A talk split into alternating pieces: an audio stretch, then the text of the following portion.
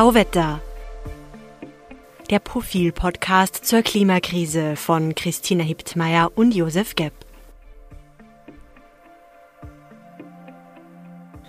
Herzlich willkommen bei Tauwetter, dem Profil-Podcast zur Klimakrise. Mein Name ist Christina Hiptmeier. Und ich bin Josef Gepp. Hallo. Die österreichische Regierung will ja den Anteil an Solarstrom ganz deutlich erhöhen. Derzeit liefert die Sonne hierzulande rund 1,2 Prozent des Strombedarfs. In zehn Jahren sollen es 15 Prozent sein. Das ist ein, ein wirklich durchaus ambitioniertes Vorhaben. Ähm, deshalb wollen wir uns heute auch einer ganz praktischen Frage widmen.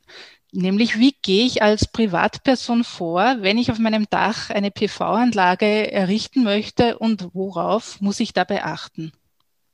Wir haben zu dem Zweck äh, eine Kollegin aus, dem, aus der Profilredaktion eingeladen, Franziska Zugan aus dem Wissenschaftsressort. Sie hat einen Artikel geschrieben in der Profilausgabe Nummer 11 vom 14. März, wo sie sich intensiv mit Photovoltaik auseinandersetzt.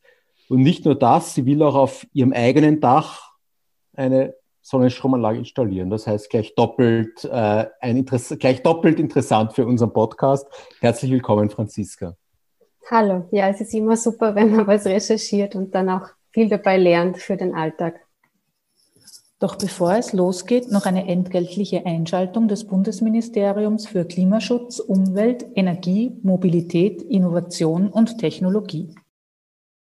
Die Förderaktion Raus aus Öl und Gas des Klimaschutzministeriums unterstützt private Haushalte in Österreich beim Umstieg von einer alten Öl- oder Gasheizung auf eine moderne klimafreundliche Heizung. Deshalb gibt es Zuschüsse für den Umstieg von Öfen, die mit Öl, Gas, Kohle oder Strom betrieben werden, wenn ein klimafreundlicher Anschluss an ein Nahfernwärmenetz, eine neue Pellets- oder Hackgutheizung bzw. eine Wärmepumpe eingebaut wird. Pro Antrag können bis zu 5000 Euro Förderung abgeholt werden. Damit setzt das Klimaschutzministerium einen weiteren wesentlichen Schritt hin zur Klimaneutralität 2040. Alle Infos zur Förderung auf www.umweltförderung.at. Den Link finden Sie auch in den Show Notes. Und jetzt zurück zur heutigen Episode des Profil Tauwetter Podcasts. Hallo Franziska, schön, dass du heute bei uns bist. Ähm, vielleicht kannst du uns mal erzählen, was genau hast du denn da vor? Ähm, es ist so, es steht bei meinen Eltern eine Dachsanierung an und ähm, ich habe mir immer schon gedacht, wir hätten da gerne einen Sonnenstrom drauf auf dem Dach. Und ähm, so bin ich auch an die Recherche herangegangen. Also ich habe mir sowohl das, das, die, die Photovoltaik äh, im Hinblick auf die Energiewende angeschaut, jetzt in Österreich und weltweit, aber auch ganz konkret, was macht man, wenn man ein Hausdach hat und da was draufbauen will? Wie viel darf das kosten und so weiter. Und das war eigentlich recht spannend, weil es recht konkret ist. Also man, mhm. man kann das sehr konkret einordnen, ähm, welche Preisspannen es da gibt und welche ähm, Technologien es da gibt. Ähm, ich glaube, ich weiß, deine Eltern wohnen im, im Innviertel. Es ist jetzt nicht so die wahnsinnig sonnenbegünstigte Gegend. Ähm, aber ist es grundsätzlich überall in Österreich möglich, ein, eine Photovoltaikanlage aufs Dach zu geben? Absolut. Ähm, also Österreich sowieso überhaupt kein Problem. Inzwischen werden auch in Sibirien und äh, in Norwegen und sonst auch in den nordischen Staaten äh, Photovoltaikanlagen gebaut. Also das rechnet sich inzwischen bis in den hohen Norden. Ähm, ich habe da mit einer Anlagenbauerin gesprochen, die eben gerade in Sibirien eine riesige Anlage für 5000 Haushalte gebaut hat und das läuft super. Also sie okay. sagt, die werden überrannt. Okay, interessant. Ja. Mit Anfragen, ja. Aber man hat ja doch oft sehr individuelle Situationen. Ich weiß nicht, ich denke an Häuser, die rundum von Bäumen bestanden sind, wo der Schatten dann auf die Dächer fällt. Ist es auch dann möglich oder laufe ich da Gefahr, dass ich alle Bäume in meinem Garten roden muss oder, oder wie ist es dann? Das ist total individuell. Also ich glaube, das kann einem niemand beantworten. Da muss wirklich, ähm, wo wir schon beim Einstieg wären in, in das ähm, Planen so einer Anlage, da muss man sich wirklich einen Experten holen lassen, so eine Firma, und die einmal anschauen lassen. Also das wurde mir von Experten empfohlen, dass ähm, man sich keine Kostenvoranschläge geben lassen soll, ohne dass der Mensch da war, weil es geht um Bäume, es geht um Dachbau, äh, Gaupen. Es geht um Schornsteine, die womöglich eine Verschattung haben. Es geht um den Dachwinkel, um die Dachfarbe. Also es ist wirklich ein höchst individuelles Ding, was man sich da dann bauen lässt. Und insofern ist es, ist man sehr gut beraten, da einmal vorab schon jemand zu holen und sich von mindestens zwei ähm, Fachleuten einen, einen Kostenvoranschlag machen zu lassen. Okay, das heißt, man muss auch wahnsinnig viele äh, Gegebenheiten berücksichtigen, da wenn du angesprochen hast, den Schornstein und so weiter. Also damit, genau. als, als Laie wahrscheinlich nicht ganz äh, einfach, sich da. Schwer zu beurteilen, aber ich denke, grundsätzlich ist es überall möglich. Ähm, Gibt es da mehrere Typen von Anlagen? Wie, wie, wie geht man da so heran? Wie, man, wie findet man die richtige Anlage? Äh, da gibt es eine Technologie mit dem Namen MonoPerk. Das ist so State of the Art, sowohl bei Großanlagen als auch beim kleinen Häuselbauer. Und ähm, darauf sollte man setzen. Und da gibt es jetzt seit zwei Jahren noch äh, den Zusatz, dass die bifazial sein können. Das heißt, die lassen sowohl vorne als auch hinten Strahlung durch. Das bringt jetzt beim schwarzen Dach nicht so viel. Beim roten könnte es schon was bringen. Wenn man Flachdach hat, dann schaut, müsste man zum Beispiel schauen, dass drunter der Untergrund möglichst hell ist und quasi viel Strahlung auch zusätzlich äh, da reingeht in diese ähm, Solarzellen. Also das ähm, ist so State of the Art.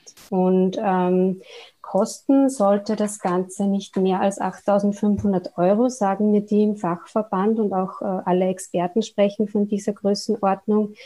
Ähm, und da wird ähm, zusätzlich gefördert vom Staat und zwar 1250 für eine Kleinanlage, die man so hat. Das ist so eine 5 äh, Kilowatt Anlage für einen, ein, also für einen Haushalt. Das heißt, diese 8500 Euro, äh, wir reden von dieser neuesten Technologie der Anlagen, also dieses, was du jetzt Monoperk und was du als bifazial genau. bezeichnet hast. Genau, mhm. das müsste dann ungefähr in dieser Größenordnung sein. Und dann zieht man eben die staatliche Förderung ab, dann kommt man auf 7.250 Euro für so eine Anlage. Wenn man eine äh, gute Firma hat, dann macht einen die auch die Förderanträge und stellt die Anträge und dann hat man damit auch wenig zu tun. Jetzt eine ganz leinhafte Frage. Äh, welche Firmen sind das? An wen wendet man sich da? An den lokalen Baumeister im Ort oder wer, wer macht sowas? Äh, genau, es gibt Firmen, äh, am besten geht man da auf äh, äh PV Austria ähm, AT, das ist äh, der Branchenverband, da finden sich wertvolle Tipps auch ähm, von der Leistung. Es gibt einen Rechner, wo man eingeben kann, wie groß, wie viel Quadratmeter muss die eigene Anlage haben für den eigenen Verbrauch und etc. Also da ist man gut beraten, aber natürlich, man kann sich auch an den heimischen Elektriker wenden, das ähm, ist auch eine Möglichkeit. 8500 Euro kostet eine durchschnittliche Anlage oder sie sollte nicht mehr als diese Summe kosten, sagst du. Mit staatlicher Förderung ist es ein bisschen weniger. Ähm, jetzt genau. heißt es immer oder es hat lang geheißen, äh, BV-Anlagen sind sehr teuer. Das kommt mir jetzt nicht so viel vor. Äh, genau. wie, wie ist da die Preisentwicklung? Das hat sich dramatisch verringert. Also vor zehn Jahren hat man da noch fast das Doppelte gezahlt dafür. Also das ist dramatisch nach unten gegangen.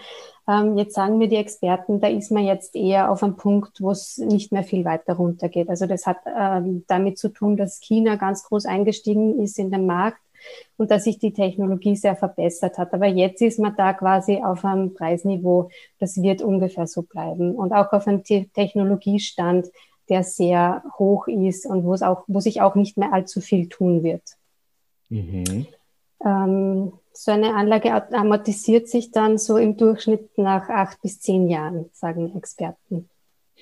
Also nachdem, nachdem, nach acht bis zehn Jahren hat man die Kosten erinnern, die man für die Errichtung der Anlage ausgegeben hat, ungefähr. Genau. Und das geht äh, umso schneller, je mehr man von seinem Eigenstrom selber verbraucht. Also naturgemäß kann man den ja nur tagsüber nützen, weil nur da scheint die Sonne.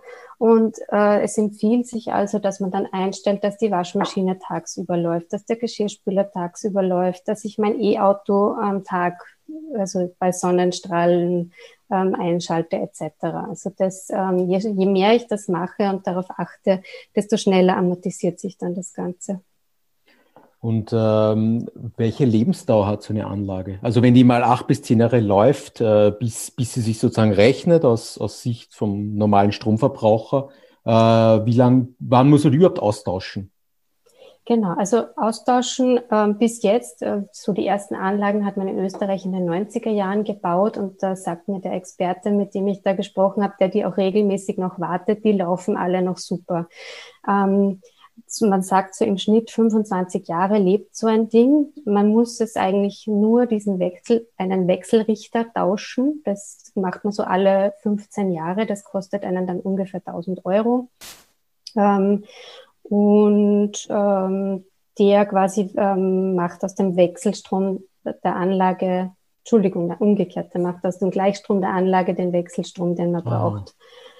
Und wie funktioniert ja. das dann generell mit dem Strom? Den verbrauche ich selber oder gebe ich den auch ins Netz zurück oder wie, wie, wie, wie funktioniert das? Genau, das, was ich selber verbrauche, äh, verbrauche ich selber. Der Rest geht ins Stromnetz. Und in der Nacht natürlich habe ich keinen Strom aus meiner eigenen Anlage und muss den Netzstrom nutzen und zahlen.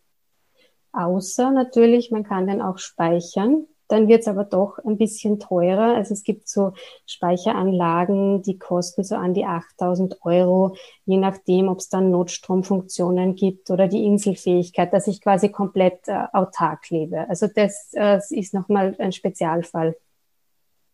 Also Inselfähigkeit ist ein sehr schönes Wort. Wie, wie, erreiche ich, wie erreiche ich die Inselfähigkeit, wenn ich, wenn ich das machen will? Stimmt. Ähm, indem ich quasi von meiner eigenen Batterie zehren kann, in der Nacht zum Beispiel, wenn die Sonne nicht scheint. Und das muss eine gute Batterie sein und ein, ein Akkugerät. Und wenn ich den Strom weiter verkaufen will, geht das auch? wenn ich zum Beispiel mehr Strom produziere, als ich brauche und ich will ihm meinen Nachbarn schenken oder vielleicht, vielleicht genau, sogar verkaufen? Das nennt sich Energiegemeinschaften. Da kann man quasi auf äh, Mehrparteienhäusern sich dann den, Strom aufteilen äh, tagsüber. Jetzt kommt ja das neue Erneuerbaren Ausbaugesetz und da steht auch drinnen, also das soll im Sommer kommen, wenn es wahr ist, ähm, dass solche Gemeinschaften auch äh, über die Grundstücksgrenzen hinweg ähm, gelten sollen. Aber da, das weiß ich noch nicht genau, wie das dann ablaufen soll. Aber da gibt es offenbar Ansätze, das auch so zu lösen. Das heißt, das ist jetzt geplant mit dem neuen Erneuerbaren Energieausbaugesetz, aber bisher gibt es es noch nicht. Also bisher kann ich den Strom quasi nur für mich selber verwenden, wenn ich für eine PV-Anlage habe. Genau, für mich oder in einem Mehrparteienhaus quasi, dass man sich teilt. Ab Sommer womöglich, wahrscheinlich dann eben über die Grundstücksgrenze hinweg. Äh, was mich noch interessieren würde, ein, ein, durchschnittlicher Haushalt verbraucht, so sagt man im Jahr, circa 4200 Kilowattstunden. Äh, wie viel Strom erzeugt denn so eine durchschnittliche PV-Anlage pro Jahr? Komme ich da durch mit meiner eigenen Anlage? Ja, genau.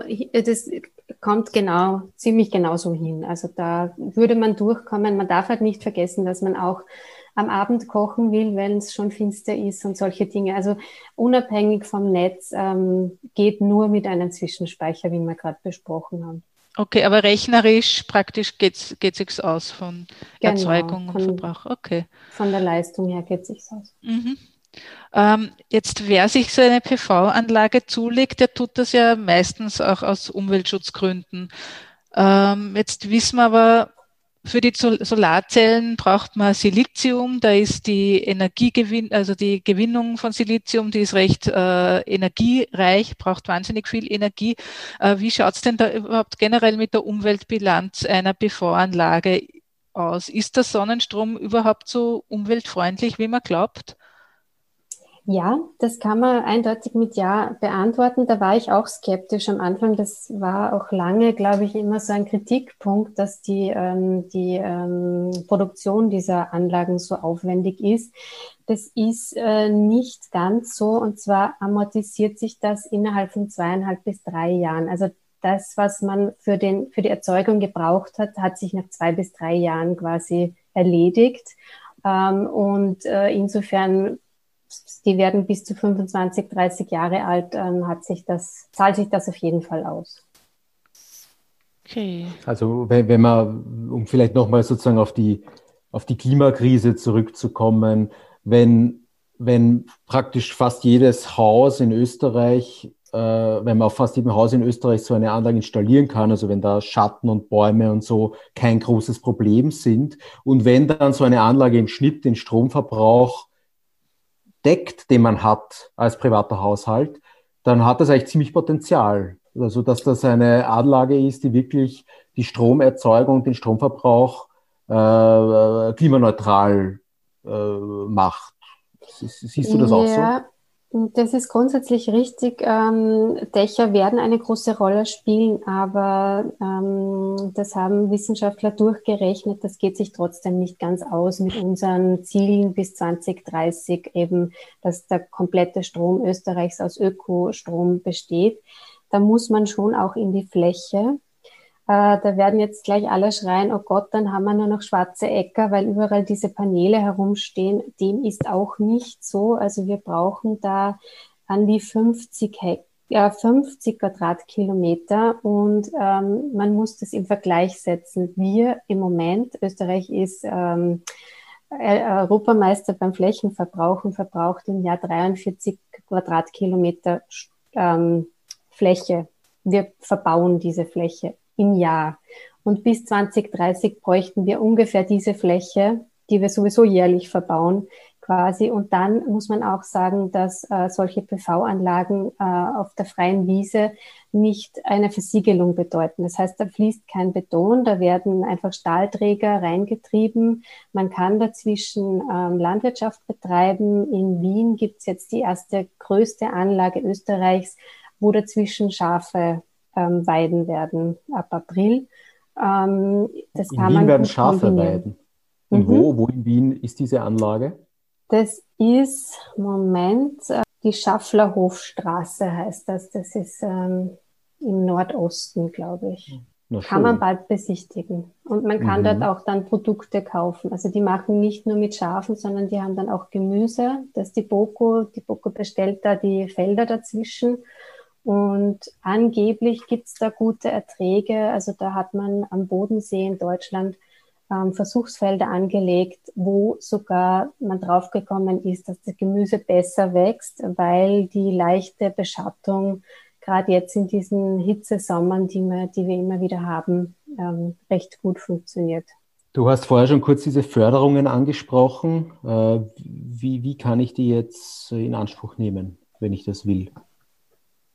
Genau, das, äh, die sind jetzt erhöht worden, nämlich verdoppelt ähm, von 50 Millionen auf 100. Ähm, und das ist immer mit Stichtag Anfang des Jahres oder, oder Jänner, Februar gibt es gewisse Stichtage. Das war früher ein großes Gerangel äh, um, um diese Förderungen, weil das Prinzip gilt, äh, first come, first serve. Das ist immer noch so. Jetzt ist der Topf aber doppelt so groß. Insofern ähm, wäre jetzt die richtige Zeit, sich darüber zu informieren und das womöglich in Anspruch zu nehmen. Und wie schon gesagt, also Firmen, die äh, einem da Angebote machen, ähm, machen das häufig auch gleich mit. Das heißt, die sagen mir dann, wann ich einreichen muss oder reichen vielleicht selber so ein, dass man dann sozusagen. Dass sich das ausgeht. Dass, genau. dass sich das ausgeht. Mhm. Äh, kann man mit Solarstrom jetzt eigentlich auch, auch heizen oder dient das nur der klassischen Stromerzeugung?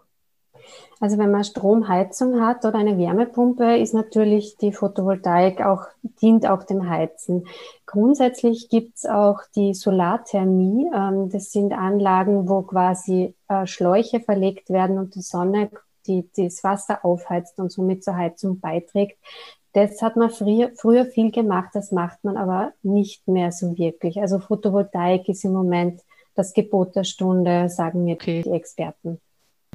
Ähm, wenn ich mich jetzt für eine PV-Anlage auch interessiere, hast du irgendwelche Anlaufstellen im Netz oder Tipps, wo, wo ich ein bisschen recherchieren kann und wo ich äh, gebündelte gute Informationen herbekomme? Genau, also Besonders äh, interessant ist pvaustria.at, das ist der, die Photovoltaik Austria, das ist der Branchenverband. Da kann man quasi berechnen lassen, wie groß die eigene Anlage ungefähr sein sollte oder was die eigene Anlage kann. Man kann da viele Parameter eingeben, das ist sehr spannend. Ähm, weil wer so ein größeres Bild haben will, also so ein, ein globales Bild auch von der Photovoltaik, den empfehle ich sehr äh, einen Vortrag auf YouTube von dem äh, Professor Robert Höller, der ist auf der EFH Wels ein Experte und ähm, der hat den Vortrag Die Solare Revolution gemacht für Science for Future. Das sind so ähm, eben spannende Vorträge, äh, Lectures, Uni-Lectures quasi, aber für, für, auch für Laien. Also es ist ein sehr spannender Vortrag, der sich zieht auch über, was weiß ich, die US-Army, die ähm, fast ähm, autark ist durch Sonnenstrom und, und Saudi-Arabien, wie die quasi jetzt als Ölland, vom Ölland zum Sonnenland werden wollen und so weiter. Okay, sehr spannend. Wir werden den Link zu diesem Vortrag dann online stellen. Genau, das machen wir. Ja, herzlichen Dank, Franziska, für das Interview. Schön, dass du bei uns im Podcast warst. Danke für die Einladung.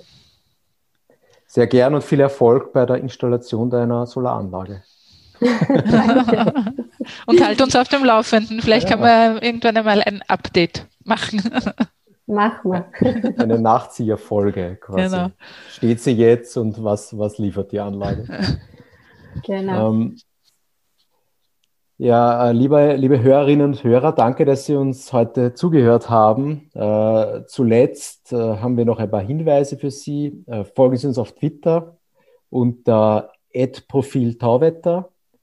Äh, dort informieren wir über über neue Folgen, äh, stellen Sachen online wie diesen Vortrag, der gerade genannt worden ist und äh, verbreiten andere interessante Infos. Und wir freuen uns auch über Kritik, Anregungen, Lob, was auch immer. Vor allem das Lob. kann auch vor allem Lob. Das kann äh, über Twitter auch geschehen oder Sie schicken eine Mail an äh, redaktion.profil.at. Äh, empfehlen Sie uns außerdem weiter ähm, und bewerten Sie uns auf den gängigen Podcast-Plattformen wie äh, Spotify, iTunes und so weiter. Ähm, wir bedanken uns und äh, bis zum nächsten Mal. Bis zum nächsten Mal in zwei Wochen. Am Freitag in zwei Wochen.